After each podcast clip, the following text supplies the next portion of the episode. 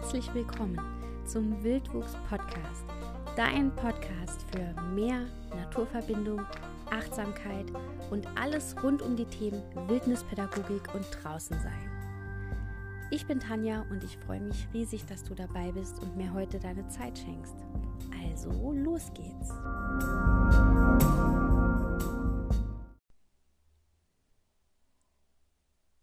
Schön, dass du da bist. Die Folge 0. Endlich geht's los. Also, was soll ich sagen? Ich habe, man möge es kaum glauben, fast zwei Jahre gebraucht, um diese Folge hier aufzunehmen. Das hat ganz verschiedene Gründe gehabt, aber einer der Hauptgründe ist wohl, dass ich absolut super darin bin, Sachen bis zur Unendlichkeit aufzuschieben. Vor allem, wenn mir was besonders wichtig ist, kann ich das besonders gut. Gut, wo fangen wir denn heute an? Also eigentlich hatte ich mir vorgenommen, euch heute ein bisschen was über mich zu erzählen. Und dabei ist mir aufgefallen, die am häufigst gestellte Frage, also die Frage, die mir am häufigsten gestellt wird, ist immer wieder, wie ich eigentlich zur Wildnispädagogik gekommen bin. Und ähm, vielleicht ist das ein ganz guter Einstieg heute. Zur Wildnispädagogik bin ich über ja, ganz viele verschiedene Stationen gekommen, um ehrlich zu sein, die auf den ersten Blick scheinbar nichts gemeinsam haben, aber auf den zweiten Blick alle miteinander verwoben sind. Zum einen bin ich ja selber Mutter und habe schon seit Jahren das Gefühl, dass die herkömmliche Pädagogik nicht mit dem übereinstimmt, was ich richtig und wichtig finde im Umgang mit Kindern und wie wir junge Menschen einfach aufs Leben vorbereiten. Das fängt in Kommunikationsmustern an und das fängt mit Belohnen und Bestrafen an und das fängt bei so vielen Sachen schon an und hört aber irgendwie kaum auf. Also es hat sich schon viel getan in den letzten Jahren, was Pädagogik betrifft, aber irgendwie war das für mich immer noch alles nicht ausreichend. Also dann gibt es natürlich gute Ansätze wie bedürfnisorientiertes Erziehen und äh, ich glaube, dann gibt es noch unerzogen und all das. Ähm, und von all dem konnte ich überall was von dem finden, was so mit mir in Resonanz ging und was ich für mich gut und wichtig fand. Aber immer wieder, ja, gab es Punkte, an denen ich mich gestört habe oder die sich für mich irgendwie nicht stimmig angefühlt haben. Ähm, dann kam ich vor einigen Jahren dazu, mich immer weiter und näher mit der Thematik Schule zu beschäftigen und mit unserem Bildungssystem.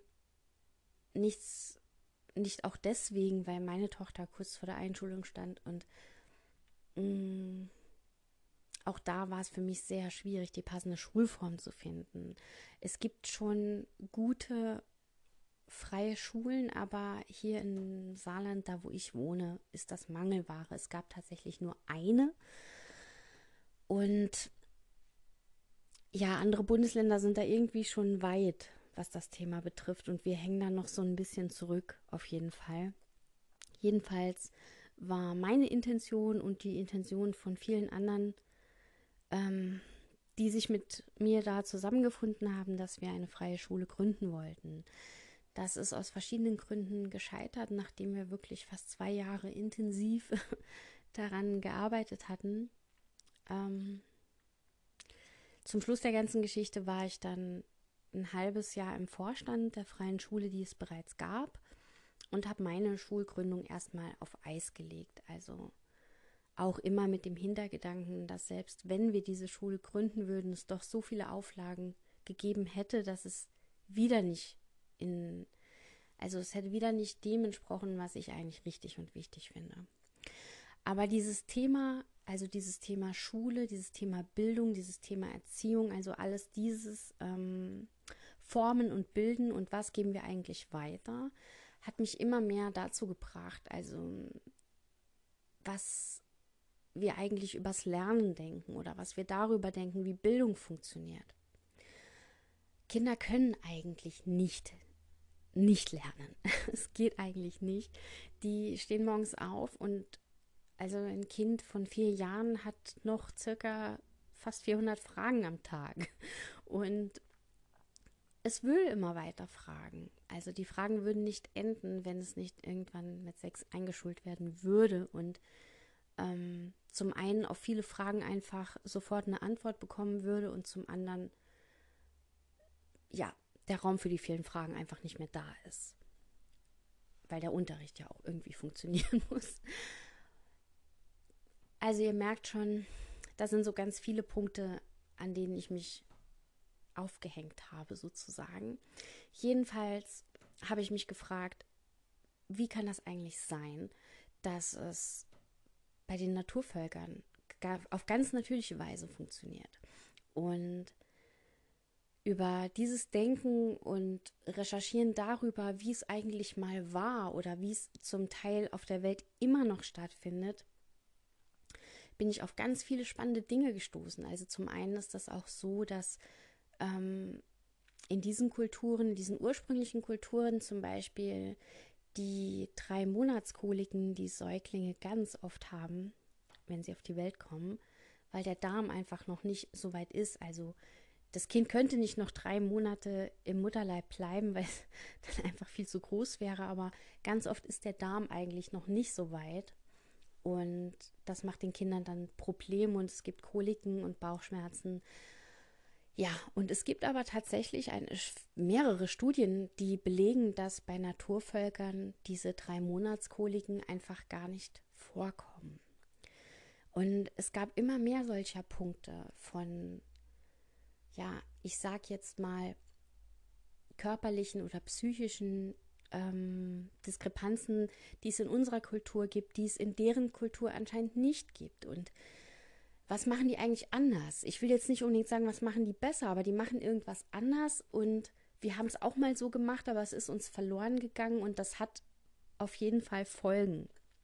Ähm, es hat zum Beispiel zur Folge, dass Kinder in die Schule gehen und nicht alle, aber viele ihre Begeisterung am Lernen verlieren dass sie nicht morgens aufstehen und, und neugierig sind und ihren Forscherdrang spüren, sondern dass sie das Gefühl haben, es ist eine Last und ich habe keine Lust. Und ähm, jetzt werden wahrscheinlich einige denken, das ist ja im Leben so, dass nicht alles immer Spaß macht und auch ich muss manchmal Dinge tun, die mir keinen Spaß machen. Ja, das ist richtig. Ähm, da hängt es immer mit der eigenen Perspektive so ein bisschen zusammen. Aber worum es mir eigentlich geht, ist, dass das was Naturgegebenes ist. Ein Kind hat einen naturgegebenen Drang danach, Dinge zu entdecken und zu erforschen und zu lernen. Und meine Erfahrung ist, dass Kinder in der Schule das trennen müssen, also dieses Leben und Spielen und Lernen. Es sind auf einmal abgetrennte Dinge. Also entweder ich habe Zeit zum Spielen oder ich habe Zeit zum Lernen. Und allein das löst schon so eine so einen Stress aus im kindlichen Gehirn. Worauf ich eigentlich hinaus will, ist, dass ich immer mehr darauf kam, dass wir sehr weit abgekommen sind von unserem eigentlichen Weg. Und die Entwicklung hin zur Kleinfamilie war für mich auch etwas, das ich, wie soll ich sagen, ich sehe das schon problematisch. Also so ganz zufällig ist das, glaube ich, auch nicht so passiert. Ähm, in Amerika gab es sogar Fernsehwerbung, die dafür geworben hat, wie gut es doch ist, in Kleinfamilien zu leben. Und ähm, plötzlich haben wir nicht mehr mit mehreren Generationen zusammen gelebt oder also es ging immer mehr hin zur Trennung, immer mehr, jeder macht so sein eigenes kleines Ding und das hat so für die Kinder einfach auch bedeutet, dass sie sehr abhängig waren von den Eltern. Heute sind wir mehr Alleinerziehende, als uns lieb ist. Ich gehöre übrigens auch dazu. Und ähm, wenn, wenn ein Kind dann so immer wieder nur mit den gleichen Bezugspersonen zusammen ist, kann es auch immer wieder nur die gleichen Antworten und die gleichen Erfahrungen machen. Von daher war so das Konzept der Großfamilie oder des Mehrgenerationenhauses oder einfach Dorfgemeinschaften, das war für Kinder tatsächlich viel nährender.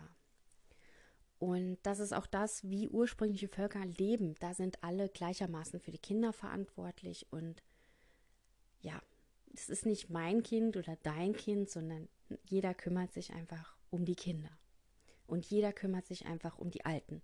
Und das fehlt mir wahnsinnig. Also ich habe das Gefühl, das ist total verloren gegangen. Die, ähm, die wichtigsten Plätze in unserer Gesellschaft, nämlich die Kinder und die Alten, also die Generation, die kommt und die, die uns das Wissen weitergeben und die uns die ganzen Geschichten weitergeben und die das Wichtige zu erzählen haben und die vorausgegangen sind, die separieren wir so ein bisschen und ähm, ja, da hätte ich irgendwie viele Wünsche, wie das anders gehen sollte oder wie ich das gerne anders hätte oder was ich so im Gefühl habe, wie es gut für uns wäre. Jedenfalls all diese Dinge, die so auf den ersten Blick nicht so super krass im Zusammenhang mit Naturverbindung stehen, stehen sehr wohl für mich in Naturverbindung. Denn all das ist mein Weg gewesen, mich damit auseinanderzusetzen, mich damit zu beschäftigen, auch mal systemkritische Fragen zu stellen und nicht aufzuhören, Fragen zu stellen. Und ähm, in der Natur zu sein war oder ist in den letzten zehn Jahren für mich immer wichtiger geworden. Ich hatte einige sehr starke Schicksalsschläge und mh, mm, manchmal ist das ja so, dass, dass einem wirklich vom Leben harte Sachen präsentiert werden und man dadurch aber, wenn man darauf zurückschaut, also wenn Zeit vergangen ist und du schaust darauf zurück, dann kannst du entdecken, dass du dann in dieser Zeit wahnsinnig gewachsen bist, dass du gereift bist und so war es bei mir einfach auch. Ähm, ich bin durch diese Schicksalsschläge gewachsen und ich habe für mich entdeckt, was wirklich wichtig ist und was ich wirklich brauche und habe ganz viel an Selbsterfahrung dazu gewonnen. Und um diese Zeit herum wurde auch Naturverbindung für mich immer wichtiger. Ich habe in der Natur alles das gefunden, was mir in der Gesellschaft gefehlt hat. Ich habe Verbindung gefunden, ich habe Vertrauen gefunden, ich habe mich gefunden, ich konnte mich wieder spüren ohne Reizüberflutung und, und tausend Sachen, die irgendwie auf mich einprasseln und ich konnte mich wieder auf das besinnen, was ich eigentlich wirklich bin und was ich wirklich brauche. Und das Thema Lernen oder natürliches Lernen und Naturverbindung im Zusammenhang hat mich letzten Endes dann zur Wildnispädagogik gebracht.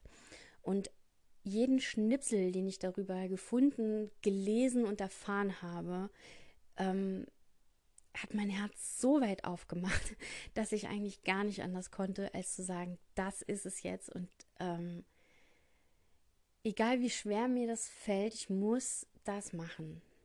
Und wenn ich sage, wie schwer mir das fällt, dann bezieht sich das hauptsächlich auf das Thema Gruppenerfahrung. Also das war bis zu diesem Zeitpunkt wirklich etwas, das mir schwer gefallen ist. Ich hatte da auch negative Erfahrungen vorher, muss ich sagen. Ähm ja, und die Erfahrung, die ich dann gemacht habe, hat das sowas von wettgemacht, weil in der Wildnispädagogik geht es natürlich ganz viel um, um Skills einfach, um Handwerkszeug, ja. Wie kommst du draußen klar? Wie kannst du Feuer machen auf natürlichste Weise? Und all diese Dinge. Ähm, aber ein ganz großer Bestandteil, und das ist eigentlich das Haupt-Survival-Ding, Leute, ist das Zwischenmenschliche und das Gemeinschaftsding. Und genau das ähm, hat mir vorher am meisten Angst gemacht. Und ich glaube, dass ich dort zum ersten Mal wirklich erfahren habe, was es bedeutet, wenn du in einem Clan bist, in einer Gruppe bist und wenn du dich da wirklich fallen lassen kannst. Also du wirst nicht bewertet und du musst auch keine Erwartungen erfüllen. Du musst einfach nur mit offenem Herzen da sein und die Gruppe trägt dich, wenn es dir nicht gut geht oder wenn du deine Aufgaben gerade nicht machen kannst oder was auch immer. Ähm, die Gruppe ist da und die Gruppe trägt dich und es ist einfach eine absolute Gemeinschaft. ja, so bin ich zur Wildnispädagogik gekommen und ähm, das war, also bis heute kann ich sagen, das war die beste und wichtigste Entscheidung, die ich getroffen habe, weil das absolut mein Weg ist. Also mein Weg ist es wirklich, ähm, weil ich es am eigenen Leib erfahren habe und weil ich das selber gespürt habe, was das mit mir gemacht hat in einer Zeit, in der es mir wirklich schlecht ging und in der wirklich alles, was ich hatte, weggebrochen ist. Ähm, war das, was mir Halt gegeben hat oder das, wo ich wieder Halt gefunden habe, war die Natur.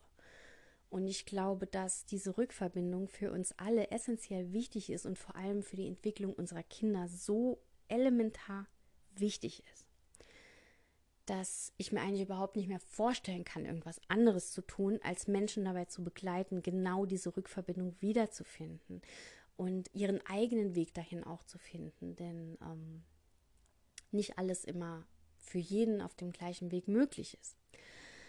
So, genau. so viel mal dazu. Und Naturverbindung bedeutet für mich absolutes Präsentsein, Dasein.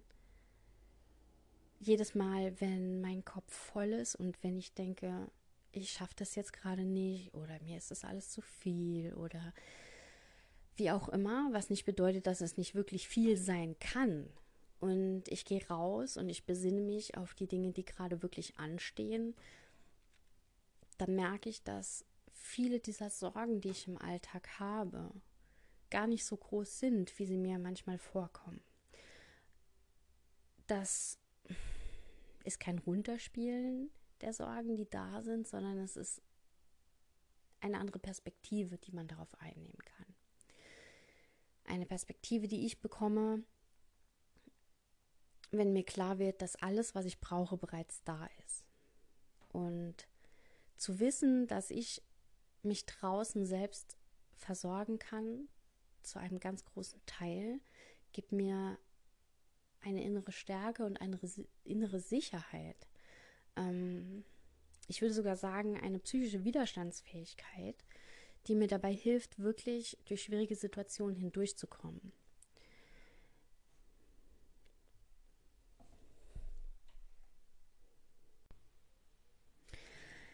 Ja, und Wildnispädagogik verbindet all diese Dinge für mich, also Gemeinschaftsdenken, Gemeinschaftserleben und Lernen, Zusammensein, draußen sein,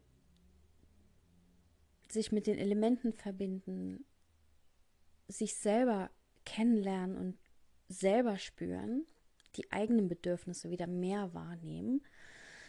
Ähm, nicht umsonst gibt es heutzutage so eine krass hohe Burnout-Rate. Also es ist unglaublich, wenn man sich mal damit auseinandersetzt, was da eigentlich los ist in unserer Gesellschaft und Burnout ist ja wirklich ein Zeichen dafür, dass man sich selber nicht mehr gespürt hat. Also dass man ja permanent über die eigene Grenze drüber gegangen ist. Und zwar nicht aus der eigenen Komfortzone raus, sondern wirklich in einen Bereich rein, in dem man an sein absolutes Limit kommt. Ähm,